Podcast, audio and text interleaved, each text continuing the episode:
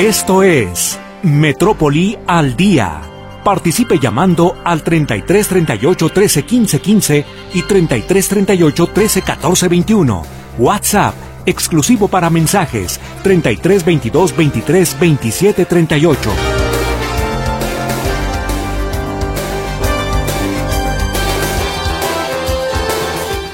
Muy buenas noches, sea bienvenido a esta segunda hora de transmisión de Metrópoli al Día. Es viernes, ya estamos prácticamente en el fin de semana y deseamos que sea de lo mejor para usted. Si mañana le toca descansar, qué bueno. Sábado y domingo, qué bueno. Le toca trabajar, también qué bueno. Que haya mucha buena actitud para lo que realice. Gracias por acompañarnos y qué le parece si vamos con el resumen en materia informativa nacional. Ingresen a una prisión militar a los cuatro elementos señalados de haber participado en la masacre de cinco jóvenes en Nuevo Laredo, Tamaulipas. Están acusados de desobediencia por la Fiscalía de Justicia Militar. Reconoce el secretario de Gobernación, Adán Augusto López, que la entrada en vigor del Plan B de reforma electoral implicará cerca de 1.200 despidos en el INE. Ese es el universo de posibles despidos. No llega ni siquiera al 7-8% del total de los 17.500 trabajadores que aproximadamente tiene el Instituto Nacional Electoral. El INE inicia la batalla jurídica contra el Plan B de reforma electoral. Tenemos la certeza de que la constelación de inconstitucionalidades de esta reforma no quedarán impunes, no subsistirán la criba, el test al que serán sometidas ante los tribunales de la República. Y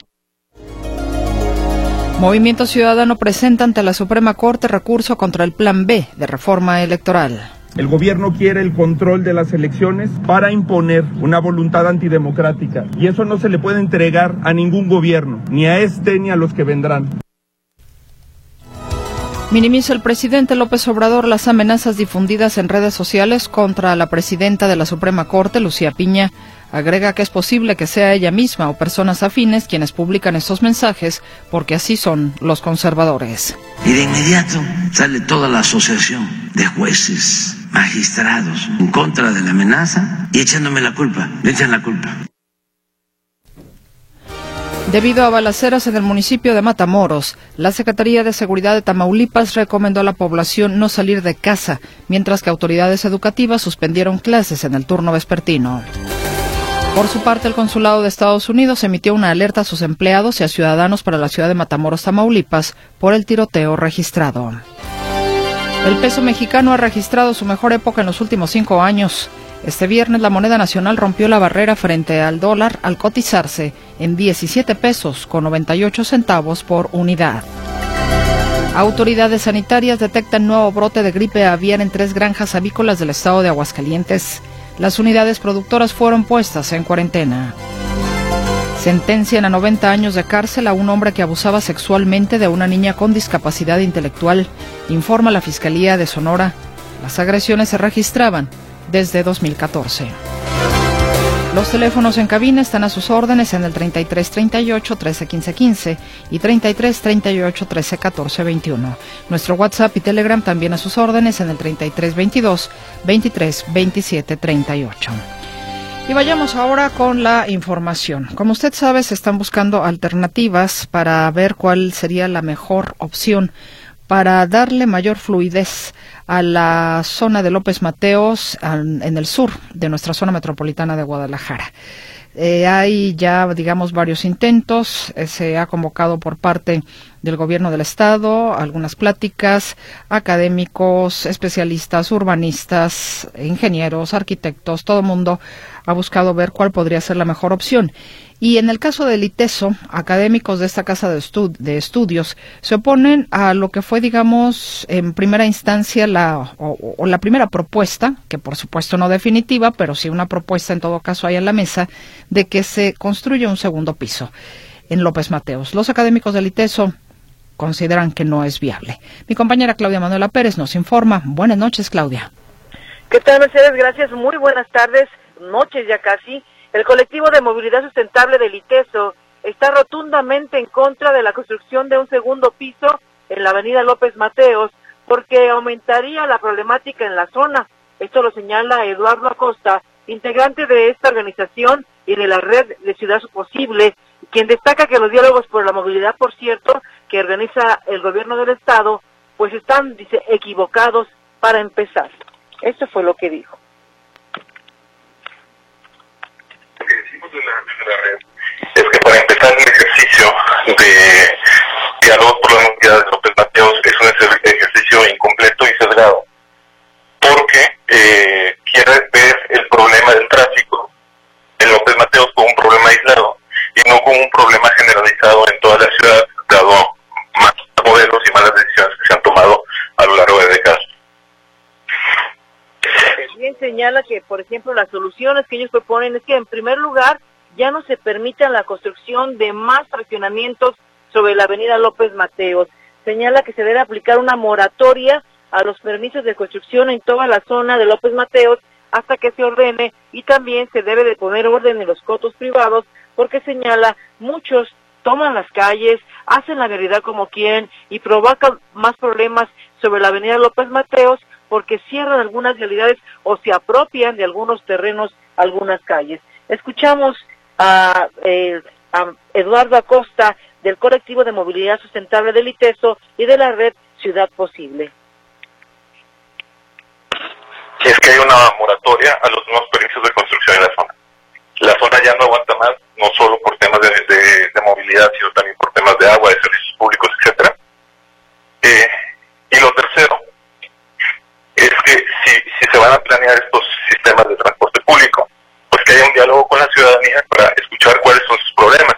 Lo que nosotros hemos, hemos visto, eh, hay múltiples diálogos, en múltiples conversatorios, es que la gente dice, bueno, va, yo dejo mi coche y me muevo en, en, tren ligero, por ejemplo. Pero ¿cómo resuelvo el llegar de la estación a mi casa? ¿Cómo me, es inseguro, me es peligroso, este, me queda muy lejos, etcétera, ¿no? Entonces tenemos que ver cómo construimos alternativas para resolver sus problemas. Fíjate que este observatorio Mercedes participó en estos diálogos por la movilidad de la avenida López Mateos y señala que están sesgados, señala pues que no solo se debe de ver esta problemática en forma individual, sino como un problema integral de toda la zona metropolitana de Guadalajara. Este movimiento, este colectivo del ITESO, de este Observatorio de Movilidad Sustentable del ITESO, va a realizar mañana una caminata sobre la avenida López Mateos, desde la glorieta de Copérnico hasta el bulevar de Bosque de Santanita, va a ser esta caminata, se va a tener que cerrar esta avenida López Mateos para esta caminata que está programada para las 10 de la mañana. Mi reporte, muy buenas tardes.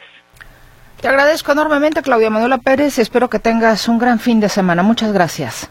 Igualmente para todos. Hasta luego. Hasta luego. ¿Qué le parece? Vamos a una pausa. Es breve. Ya volvemos.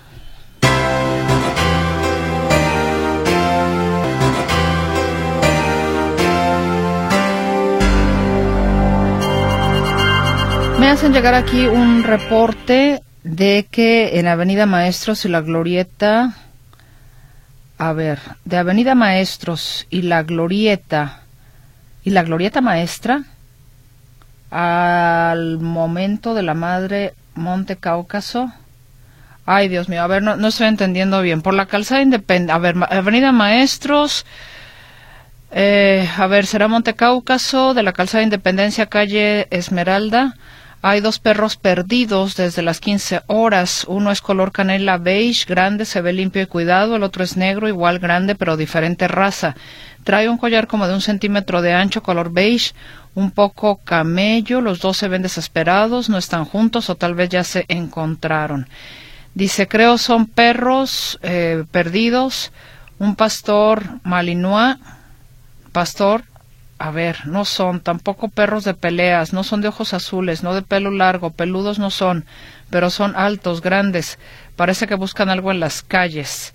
Ojalá sus dueños los encuentren y que no sean perros ladradores, dice la señora Martínez. Bueno, ahí en esa zona entonces se ubican ese par de perros. No entendí muy bien digo, traté de entender, mejor dicho, señora Martínez, la, la, redacción suya para dar la mejor definición de las características de estos animales, por si estuvieran perdidos, si alguien los estuviera buscando. Bueno, por ahí entonces entiendo que de la calzada Independencia, calle Esmeralda. Vámonos con mi compañero José Luis Escamilla y la información de inseguridad. José Luis, muy buenas noches. ¿Qué tal, Leche? ¿Cómo estás? Buenas noches. Un saludo para ti, para todo el auditorio. Fíjate que el día de hoy se dio un robo, dos, dos robos millonarios. Fíjate que solamente entre estos dos asaltos fueron exactamente 2.3 millones de pesos lo que se llevaron los delincuentes. El primer caso ocurrió eh, cuando un hombre estaba en calles de la colonia Pinar de la Calma.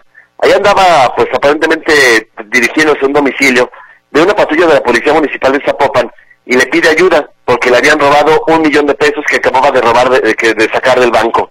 Este retiro y, robo ocurren en el centro comercial Centro Sur, en Tlaquepaque, eh, algunos kilómetros de distancia.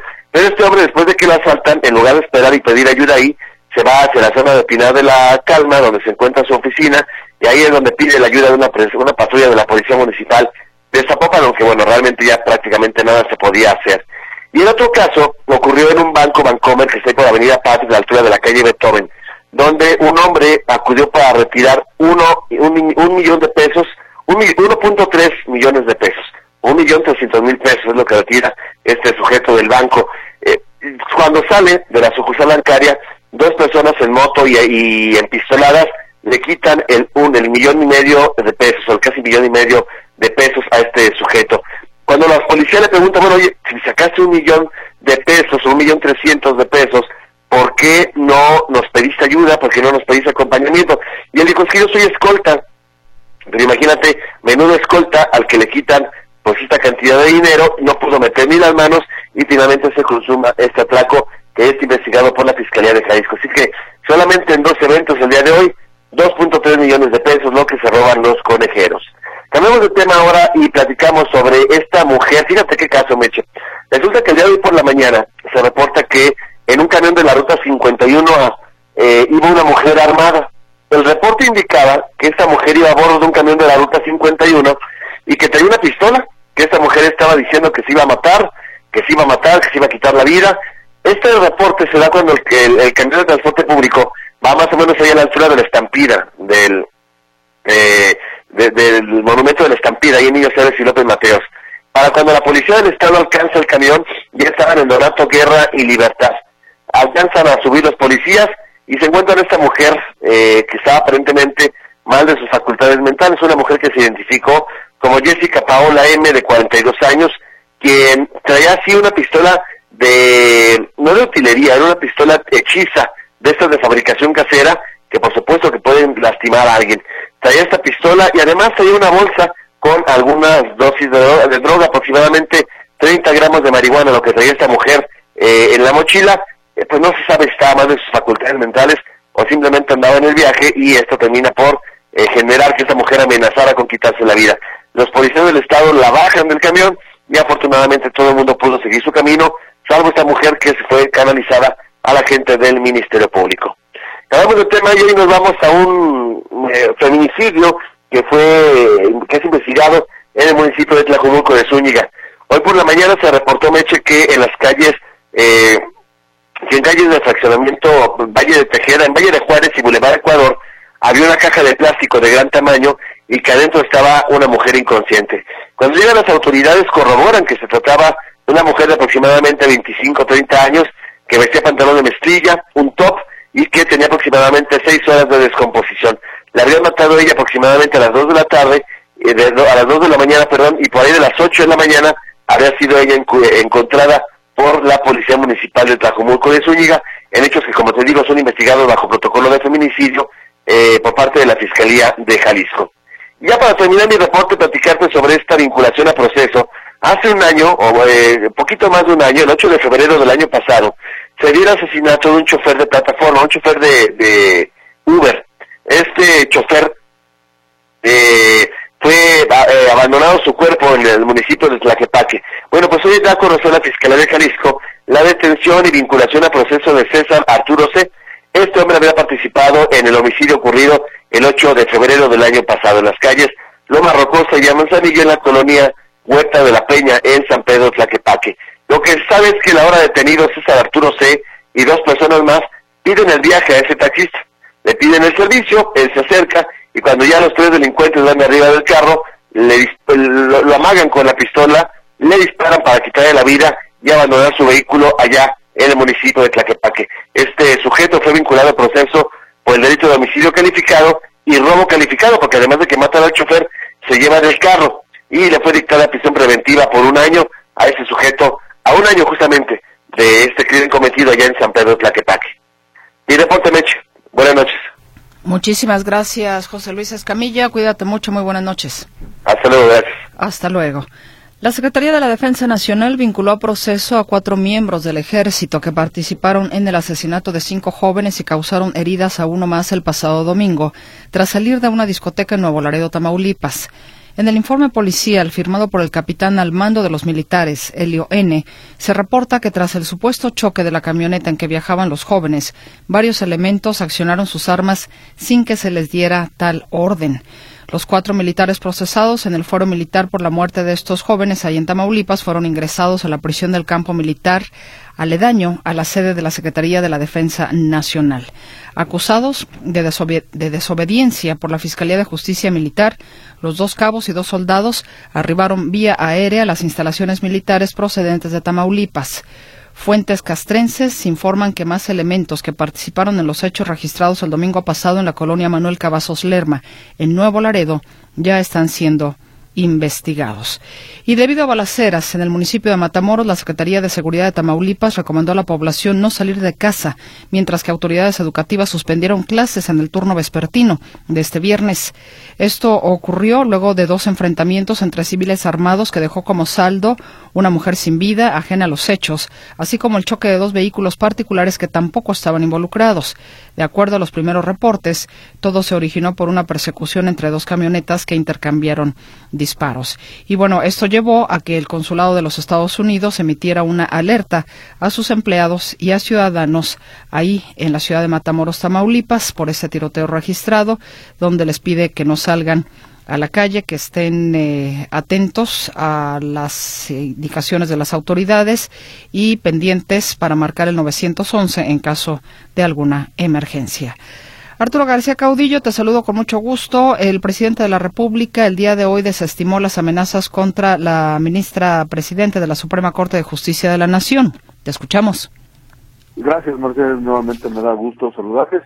Y es que dice el presidente Andrés Manuel López Obrador que las amenazas que surgieron en redes sociales en contra de la ministra, eh, ministra presidente de la Suprema Corte de Justicia de la Nación, eh, Norma Lucía Piña, pues eran, eh, habían sido seguramente, dijo, pues promovidas o hechas públicas, o, o, se hizo mucho escándalo, pues, pero directamente por parte del Poder Judicial. Vamos a escuchar lo que dijo el presidente Andrés Manuel López Obrador y sale un mensaje en las redes que se le va a hacer daño a la ministra Piña y de inmediato sale toda la asociación de jueces registrados este, en contra de la amenaza y echándome la culpa Sí, sí, sí, sí, pues todos ellos. Esa es la culpa. Yo le digo a la gente que nos está viendo, no tocamos los temas estos. No. Hay que ventilar todo. Esto, eso es lo que nos va a llevar a la purificación de la vida pública de México. La crisis de México se originó por la corrupción, por la impunidad. Y no es que se le eche la culpa al presidente Andrés Manuel de todo lo que ocurre en el país, pero su promoción de la división eh, en todos los niveles y particularmente las críticas que ha generado en contra del Poder Judicial, pues han llevado probablemente a esto. Eso es justamente lo que le reclaman en el Poder Judicial. Y, por ejemplo, a Norma Lucía Piña no la defiende, pero a quien sí defiende a capa y espada es a Yasmín Esquivel, eh, que como ustedes saben, una de las propuestas que hizo él para la Suprema Corte de Justicia de la Nación y que ante el plagio o la comprobación del plagio de su tesis de titulación, el presidente López Obrador, pues poco es lo que ha dicho. y ha insistido en que hay que dejar que las autoridades den a conocer el resultado de sus investigaciones. Es un asunto completamente político, politiquero, porque la política es tan limpia que ni los más sucios políticos han podido mancharla. Eh, un asunto politiquero. ¿Cuándo surge el caso de la maestra, de la ministra Yasmín? Cuando ella aspira a ser presidente de la Corte. Vienen las elecciones en la Corte y creo que un mes antes, o menos, seria del grupo de intelectuales orgánicos. Pues es el que dice, da a conocer esto. Eh, y pues bueno, llevamos, ¿cuánto del año? Eh, dos meses eh, y una semana prácticamente, o un poco más, eh, porque inició todo este asunto del plagio de Yasmín Esquivel en diciembre del año pasado, pues llevamos ya cerca de tres meses hablando del tema y prácticamente diario no se ha podido resolver absolutamente nada y el presidente López Obrador pues siempre ha salido a defender a la que es esposa de su contratista favorito, el señor Riego, el ingeniero Robo, Riego, perdón, eh, que eh, pues fue el máximo beneficiario de contratos durante el eh, periodo en el que Andrés Manuel Obrador fue jefe de gobierno de la Ciudad de México y que hoy también, pues, también tiene contratos con el gobierno federal. Pero bueno, ahí está el tema eh, que tiene que ver directamente con el Poder Judicial y cómo eh, cuando las cosas eh, son contrarias a lo que opina el titular del Ejecutivo, se magnifican y cuando son a favor, pues eh, simple y sencillamente son las correctas. Mi reporte, Mercedes. El cual te agradezco, Arturo, y nada más en una cuestión, en un punto y aparte, para una precisión informativa aquí con eh, un radio escucha, el señor Pancho López. Monreal votó en contra de la reforma electoral. Es correcto. Se votó en contra de la reforma electoral y además fue con voto, eh, ¿cómo, ¿cómo se me dice? Eh, voto particular, explicando exactamente por qué estaba votando en contra. Y esto a raíz de que él mismo explicó que eh, la reforma electoral, la, tanto la constitucional como la, el plan B, eh, tenían eh, visos. En el caso particular del plan B, lo dividió en nueve rubros distintos con 21 puntos que específicamente considera como eh, inconstitucionales. Es decir, que analizó punto por punto, se puso a revisar, él sí se puso a revisar lo que iba a votar y encontró que eh, tenía que votar en contra, porque eh, si no hubiera estado votando en contra de la eh, del espíritu de la Carta Magna. Porque, bueno, aquí el señor Pancho López nos manda una captura, me imagino que debe ser de la pantalla donde se van contabilizando los votos de los senadores, donde si se pone en verde es que es a favor, ¿estamos de acuerdo? Ajá. Y si es rojo el cuadrito es en contra. Y aquí aparece Monreal Ávila Ricardo con su cuadrito en verde, por lo que el señor nos dice que es falso que Monreal votara en contra de la reforma electoral. No, no, él votó en contra y te digo, eh, con voto además eh, particular. Y eh, hay que recordar que la reforma se dividió en, en- primero en la reforma constitucional eh, y luego en la, el plan B, eh, la reforma eh, en dos partes. Eh, la que tenía que ver con eh, la que ya está en este momento controvertida en la Suprema Corte, que tiene que ver con dos leyes. Una es la que tiene que ver con comunicación y, el, y el otro punto no estoy, no estoy seguro. Y la segunda parte, que es la que apenas se publicó el día de ayer, que tiene que ver con tres leyes, eh, con reformas de tres leyes y la creación de la ley de, de impugnación de medios de impugnación. Entonces, puede ser que en alguna de ellas ha- haya votado a favor, pero prácticamente toda la de- de todo el proceso vota en contra. Bueno, don Pancho López dice, por favor no mientan. Bueno, No, no, y, y- y yo diría que el señor Pancho López, pues que dirá su, eh, su nombre de verdad. Bueno, te agradezco enormemente, Arturo García Caudillo. A menos que sea el de los pancholas. Mm, No, bueno, ese es un radio escucha que siempre se identifica así, seguramente es su nombre, quiero yo pensar. Mm, Bueno, ojalá. Gracias, Arturo. Hasta pronto. Nos vamos a la pausa, volvemos.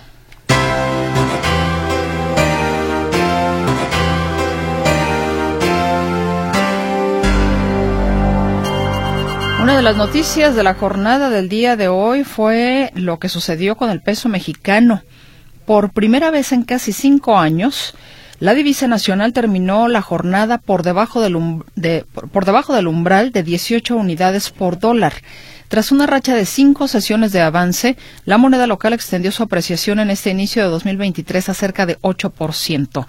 El tipo de cambio terminó las operaciones de este viernes en 17.97 pesos por dólar, contra un registro de 19.50 unidades en diciembre. Con datos oficiales del Banco de México, el peso avanza 1.54 unidades o 7.88% en lo que va del año.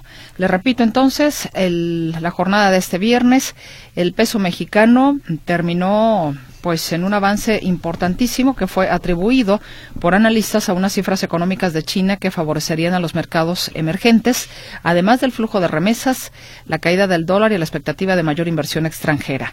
17 cerró entonces en 17.97 pesos por dólar.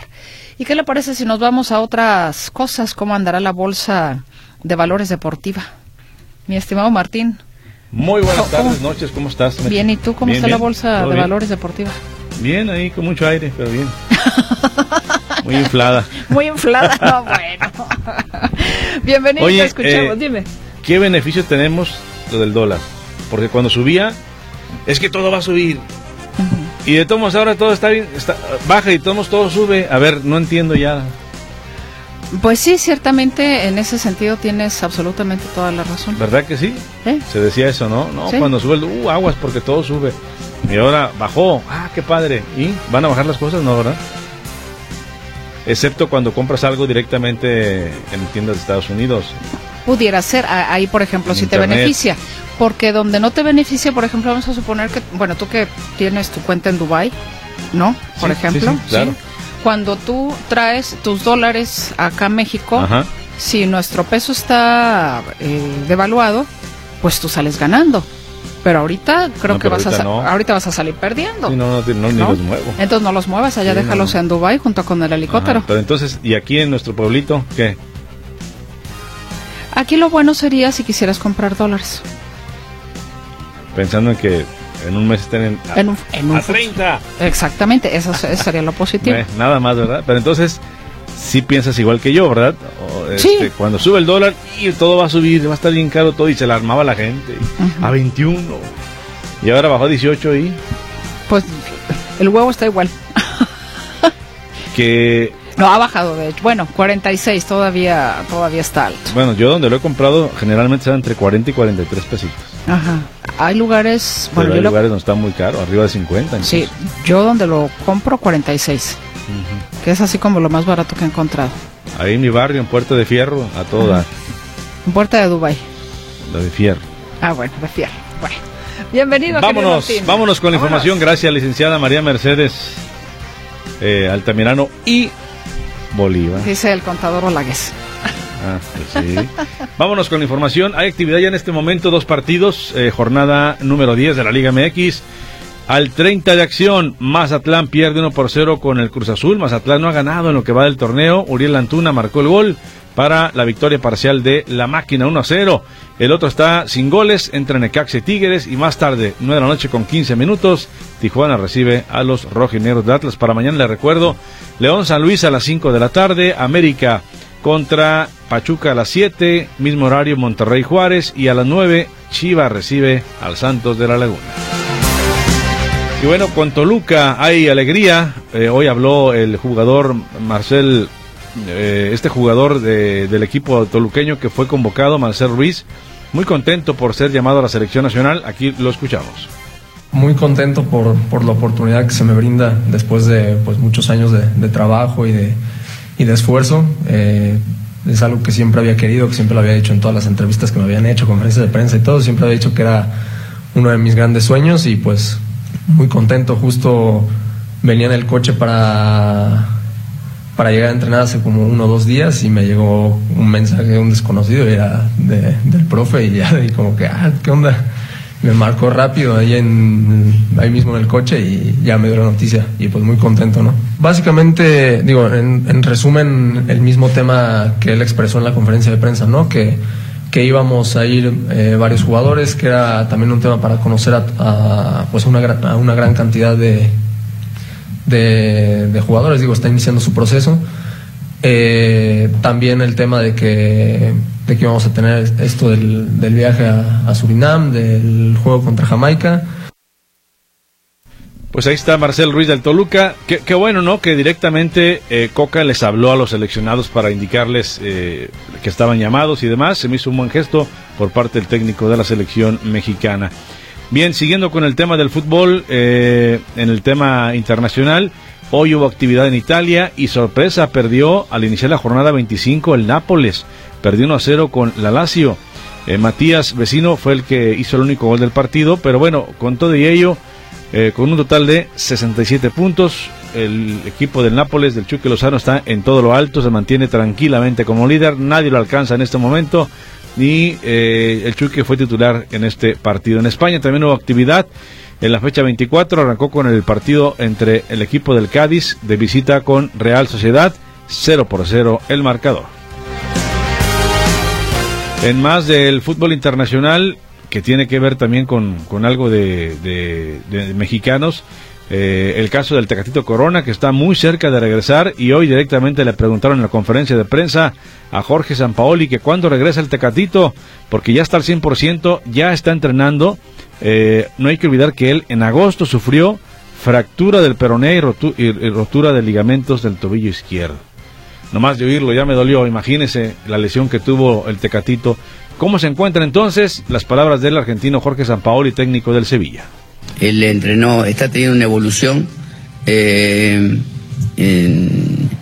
bastante más lenta de lo que esperábamos y estamos, pero va, va sintiéndose mejor día a día, pero todavía no está a la altura de, o pensamos nosotros que no está todavía a la altura de competir eh, en, un, en un partido oficial. Ahí lo que menciona San Paoli. Y bueno, ya comenzó la actividad en la Fórmula 1 con las pruebas libres en el Gran Premio de Bahrein. Primera fecha de la temporada, sesiones libres. Eh, Checo Pérez, el más rápido en la primera tanda, por delante del español Fernando Alonso y del eh, campeón del mundo Max Verstappen. Eh, en la segunda tanda, Checo fue tercero, el más rápido Fernando Alonso, el español. Y el día de mañana, a las 9 horas, la calificación. El equipo de los mariachis de Guadalajara anunció a Luis Borges como su nuevo manager para la próxima temporada en la Liga Mexicana de Béisbol. Hoy ya lo presentaron de manera oficial y eh, inicia la actividad de, este equipo tapatío el 21 de abril contra Zaraperos de Saltillo aquí en el Estadio Panamericano. Y finalmente le menciono que el tenista número uno del mundo, Novak Djokovic, sufrió su primera derrota del año, pierde el invicto, perdió en Dubái en semifinales ante el ruso Daniel Medvedev 6-4 y 6-4. Vamos a la pausa comercial, regresamos con más.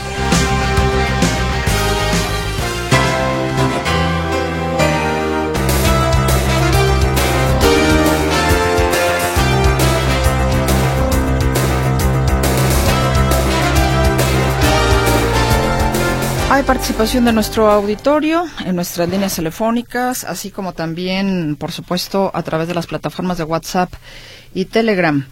El señor Ubaldo del Real. Bueno, don Ubaldo, ya sabe usted que a mí eso de los descalificativos no me gustan. Por piedad que el gobernador y su gavilla dejen en paz a toda la ciudad de Guadalajara, que ya no hagan obras, que se dejen de llenar las bolsas para llevárselas a Miami. Ramón Mendoza nos dice, ya Radio Metrópoli que ya, ya Radio Metrópoli se quitó la... A ver, no. Que ya Radio Metrópoli se quite la máscara y se declare totalmente anti-AMLO, porque parece que quieren que vuelva el PRI y el PAN a gobernar. Así lo siento yo. No, pues don Ramón, esa es su percepción y en todo caso, si cada, más bien cada espacio se hace responsable pues de sus propias creencias o convicciones, ¿no? También en ese sentido me parece que pues se puede identificar cuando habrá algunos conductores que están a favor o no y no necesariamente siempre en contra o siempre a favor de alguna decisión del presidente de la República. Que sea el presidente de la República no significa que no se le pueda hacer algún señalamiento. Y también, ¿por qué no? Cuando hace las cosas bien, ¿por qué no reconocérselo? Me explico, pero bueno, gracias por su comentario. Carmen Rodríguez, lo que dicen que es un honor para Movimiento Ciudadano lo del INE, pero no tienen honor y una muestra es Alfaro. Trini Medina, los que dicen que no quieren el segundo piso en López Mateos opinan eso porque no viven por allá. Y la verdad sí hace falta un segundo piso por el tráfico tan horrible que se pone, eh, que se pone en López Mateos. A ver, déjeme ver qué tengo a través del WhatsApp. Ah, ay, Dios mío, espérame, déjame ver dónde me quedé. Eh, bueno, aquí nos dicen que va a haber una marcha el 11 de el sábado 11 de marzo en la Glorieta Minerva eh, para protestar por los abusos de los gobiernos de Movimiento Ciudadano. Bueno, déjeme ver si los que si realmente esto es cierto porque de repente sacan cada cosa que más vale verificar al respecto. Em, Álvaro Torres, les agradezco leer mi comentario. El 2014 la reforma Salife por Peña Nieto y los opositores de hoy no dijeron nada. Saludos. Guardia Nacional cerró calle en Providencia. ¿Saben qué pasó? Gracias y saludos. No sé, déjame preguntarle a, a José Luis Escamilla a ver si tiene alguna información en ese sentido. Dice, se burlan de nosotros condecorando a estos gobernadores y su comitiva. Tenemos transporte chatarra, calles intransitables y llenas de torres apartamentales. Y ahora la verificación. No tendrán vergüenza de recibir estos honoríficos. Soy León González. Eh, nos dice también Miguel Martínez, la ministra Norma Piña fue propuesta por Humberto Castillejos, colaborador del ministro que renunció y huyó del país, Eduardo Medina Mora. Además, Humberto es cuñado de Cárdenas Palomino, aún preso, y todos ligados a Genaro García Luna y su narcogobierno, según concluyeron en Nueva York. Perfecto. Bueno, hay más participación, pero tengo o quiero presentarle este trabajo especial de mi compañero Ricardo Camarena porque bueno, pues eh, en realidad el tiempo pasa, a veces rápido, a veces lento, según se quiera ver. Tres años de la pandemia. ¿Cómo le parecieron estos tres años de la pandemia? Largos, eternos, eh, muy corto, en fin, a tres años de la pandemia es lo que nos presenta Ricardo Camarena. Llegó hace tres años. Nos cambió la vida ya nada ha vuelto a ser igual. Hay una nueva normalidad, sí, pero no es como antes. Y no puede serlo porque faltan cientos de miles de personas. No puede serlo porque aprendimos a vivir de otra forma, a relacionarnos de otra manera. No puede serlo porque sus consecuencias económicas aún golpean a las familias mexicanas. Fue hace tres años que se confirmaba el primer caso de COVID-19 en México, un virus que llegó para quedarse. Fue al cierre de febrero de 2020, cuando el gobierno federal confirmaba el primer caso de coronavirus en nuestro país. Era el subsecretario de Salud, Hugo López Gatel, quien daba a conocer la noticia, quien detallaba que el paciente era un hombre de 35 años, originario de la Ciudad de México y que había regresado recientemente de un viaje por Italia. De modo que tenemos ya un caso confirmado de coronavirus. Este consideraríamos que es el caso índice. El individuo está en condiciones de salud estable, tiene una enfermedad leve. Leve se refiere a que no tiene neumonía, tiene los síntomas parecidos a un catarro, de hecho indistinguibles de un catarro. No tiene enfermedades previas, es un individuo joven, de modo que es de muy bajo riesgo. Transcurrieron los días y con ellos se incrementó el número de casos confirmados. Poco a poco el virus comenzó a expandirse por todo el territorio nacional. En un principio las autoridades federales, encabezadas por el presidente de México, Andrés Manuel López Obrador, enviaban un mensaje de calma a la población, aunque, a decir de los expertos, era un mensaje que en realidad subestimaba la gravedad del problema. Lo del coronavirus, eso de que este, no se puede uno abrazar, hay que abrazarse. ¿eh? no pasa nada. La realidad terminó por estallarle la cara al gobierno federal. Fue insostenible afirmar que todo estaba bien. A finales de marzo se decretó la suspensión de actividades escolares. Poco después, el llamado a permanecer en casa y a los días, lo evidente, lo inminente, se decretó una emergencia sanitaria. El llamado era enérgico. Es nuestra última oportunidad de hacerlo y hacerlo ya.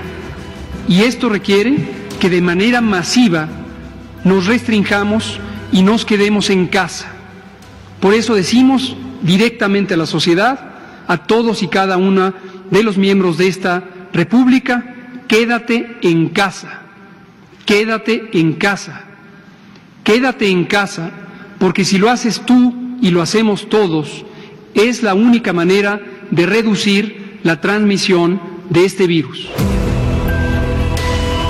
Crecía el número de contagios, crecía el número de enfermos, crecía el número de muertos. La suspensión de actividades comerciales agravaba la situación. No solo había una crisis sanitaria, también se gestaba una económica. En julio, México se convirtió en el tercer país del mundo con más muertos por COVID. Pasaron cinco meses antes de que se anunciara la compra de vacunas para México. Se va a aplicar de manera universal, es decir, a todos. Es un derecho de todos los mexicanos. Es para toda la población de manera gratuita. Y fue el 24 de diciembre de ese complicado 2020 cuando se aplicó la primera dosis. Fue la enfermera María Irene Ramírez del Hospital Rubén Leñero, la primera mexicana en recibir el biológico. La verdad es que es el mejor regalo que pude haber recibido en el 2020 y esto pues me da pauta nada más para seguir con ahora con más seguridad y con más bríos para seguir al frente de esta guerra de un enemigo invisible. Vamos a seguir adelante. El arranque de 2021 fue complejo. A mediados de mes, México registraba un récord preocupante, el mayor número de contagios en un solo día, más de 20 mil. Continuaba en marcha la campaña de vacunación. Poco a poco se autorizó la aplicación de biológicos de más laboratorios para tratar de proteger a la población. Hace octubre de ese año se informaba que prácticamente la totalidad de la población adulta en México había recibido por lo menos una vacuna. Así lo daba a conocer el subsecretario de Salud, Hugo López Gatel. Esto se logró gracias a un operativo especial y se llamó el operativo Correcaminos. La más grande crisis sanitaria que el mundo haya enfrentado en los recientes 100 años, en el último siglo, requería, por supuesto, el más grande operativo de salud pública de que tenga memoria nuestro país en los últimos 100 años. El llamado regreso a la normalidad y la lenta reactivación económica estuvieron acompañados por nuevas olas de coronavirus, algunas más complejas que otras. El 2022 estuvo marcado por la aparición de variantes del SARS-CoV-2 y en abril se anunciaba la vacunación para menores de edad. Abrimos próximamente niñas, niños y adolescentes de 15 a 17 años, aún sin comorbilidades. Este es el elemento nuevo, explicaremos cuál es la lógica científica detrás de ello. A la fecha, el COVID-19 ha dejado en México más de 7 millones de contagios y más de 330 mil muertos. La peor parte la ha llevado la capital del país. Si bien es cierto, actualmente la situación está bajo control, autoridades sanitarias reconocen que se trata de un virus que llegó para quedarse y advierten que quienes están en mayor riesgo son aquellas personas que han decidido no aplicarse la vacuna anti-COVID. Ricardo Camarena.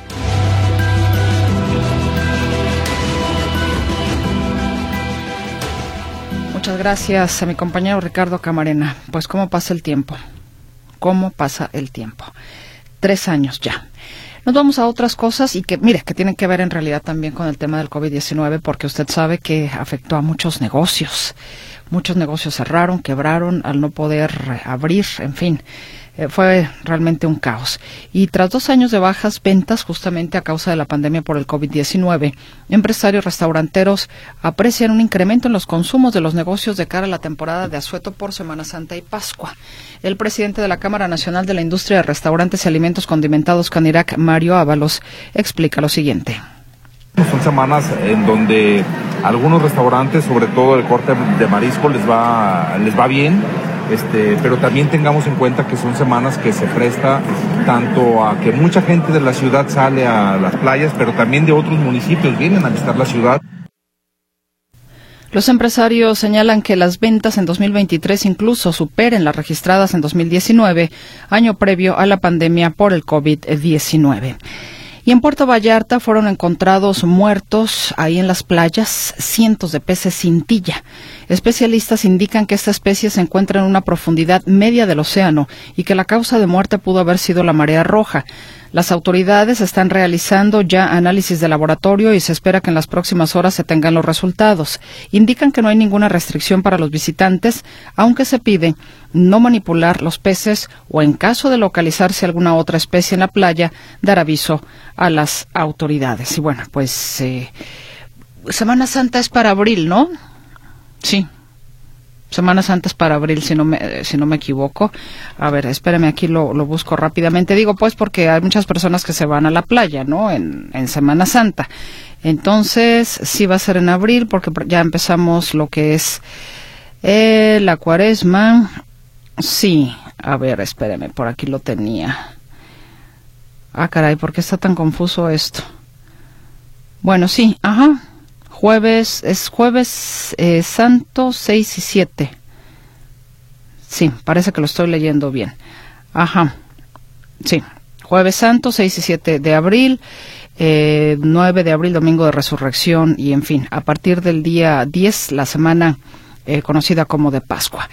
Participación de nuestro auditorio. Nos dicen, la opinión de cada conductor no representa la opinión editorial de Radio Metrópoli Notisistema o reportero.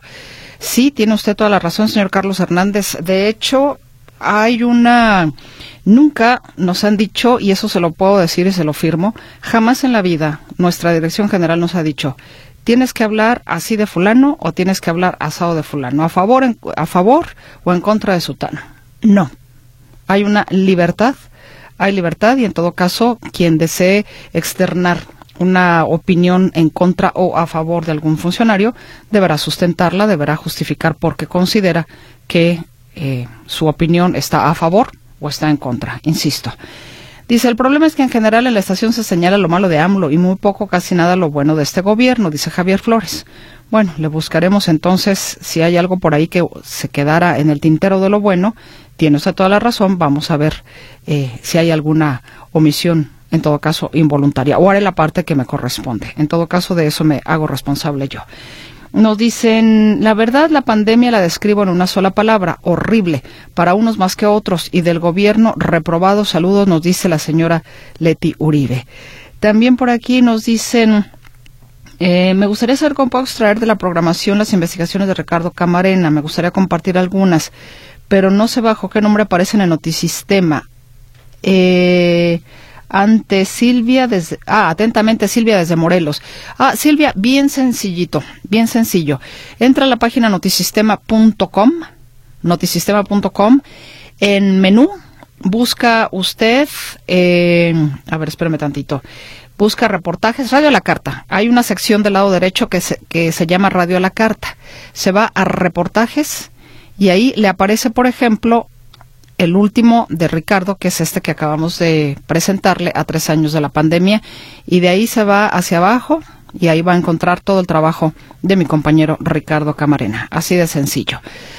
Nos dicen, buenas tardes, no debemos olvidar que el presidente dijo que le cayó como anillo al dedo la pandemia del COVID-19, burlándose así de las familias que perdieron algún familiar, es lo que considera Jaime González. Bueno, pues ahí está. Es momento de despedirnos, se nos acabó el tiempo. Gracias por el favor de su atención, de su escucha, que tengan ustedes una pero muy buena noche y si tiene usted el día de mañana oportunidad de escucharnos en la mañanita, aquí la esperamos en sábado en Metrópoli. Gracias, Bere, gracias, Jonathan, soy Mercedes Altamirano. Muy buenas noches.